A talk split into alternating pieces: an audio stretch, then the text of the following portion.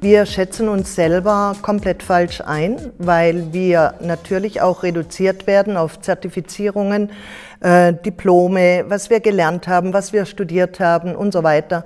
Aber viele, viele Menschen haben gar nicht die Möglichkeit, sich ihren Qualitäten entsprechend zu entwickeln. Durch meine Erfahrungen, die ich hatte, dachte ich mir, es muss eine Möglichkeit geben, einen Menschen so zu analysieren, dass es komplett wertfrei ist. Dann habe ich eine Methode entwickelt und die äh, wird sehr, sehr gut angenommen, wo eine Persönlichkeitsanalyse erstellt werden kann ohne Selbstauskünfte. Das bedeutet, man bekommt vom Mitarbeiter den Vornamen, Nachnamen und das Geburtsdatum und daraufhin wird diese Analyse erstellt mit ungefähr ca. 30 Berechnungen, die im Prinzip dann seine ganze Lebensgeschichte spiegelt. Und das ist dann diese Analyse, eine Stunde und ja. dann hat man genau. Klarheit. Genau. Ja. Was folgt dann nach der Klarheit? Klarheit bedeutet ja in erster Linie zu sehen, okay, wer bin ich? Was habe ich für Talente, für Qualitäten? Welche lebe ich schon? Welche sollte ich aktivieren? Welche mache ich schon sehr gut, aber ich habe mir vorgenommen, diese zu spezialisieren? Und auch, in welchen Bereichen lasse ich mich von außen fremdbestimmen oder beeinflussen? Das ist, gehört alles zu dieser Klarheit dazu. Aber es gibt natürlich auch Knoten, ja, die wir haben. Das kommt durch Erziehungsmuster, Verhaltensmuster, Glaubensmuster und so weiter.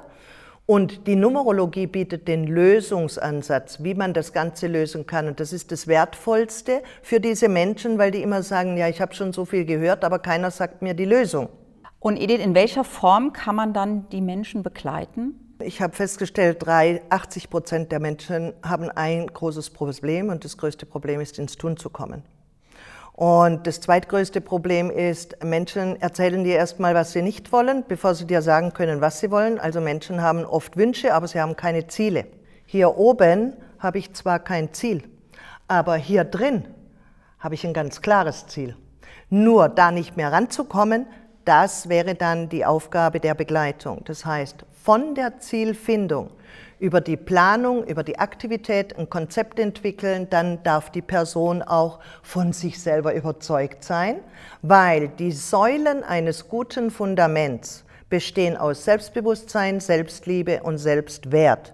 Und wenn diese drei Säulen nicht stark stehen, dann fällt der tollste Palast zusammen. Was natürlich auch dazu gehört, ja, wie setze ich das Ganze um? Kalkulation, viele Menschen verkaufen sich unter ihrem Preis. Bis hin zum Abschluss, sodass derjenige seine ersten Schritte, die wir gemeinsam gemacht haben, dann alleine gehen kann. Das ist so dieser Begleitungsprozess.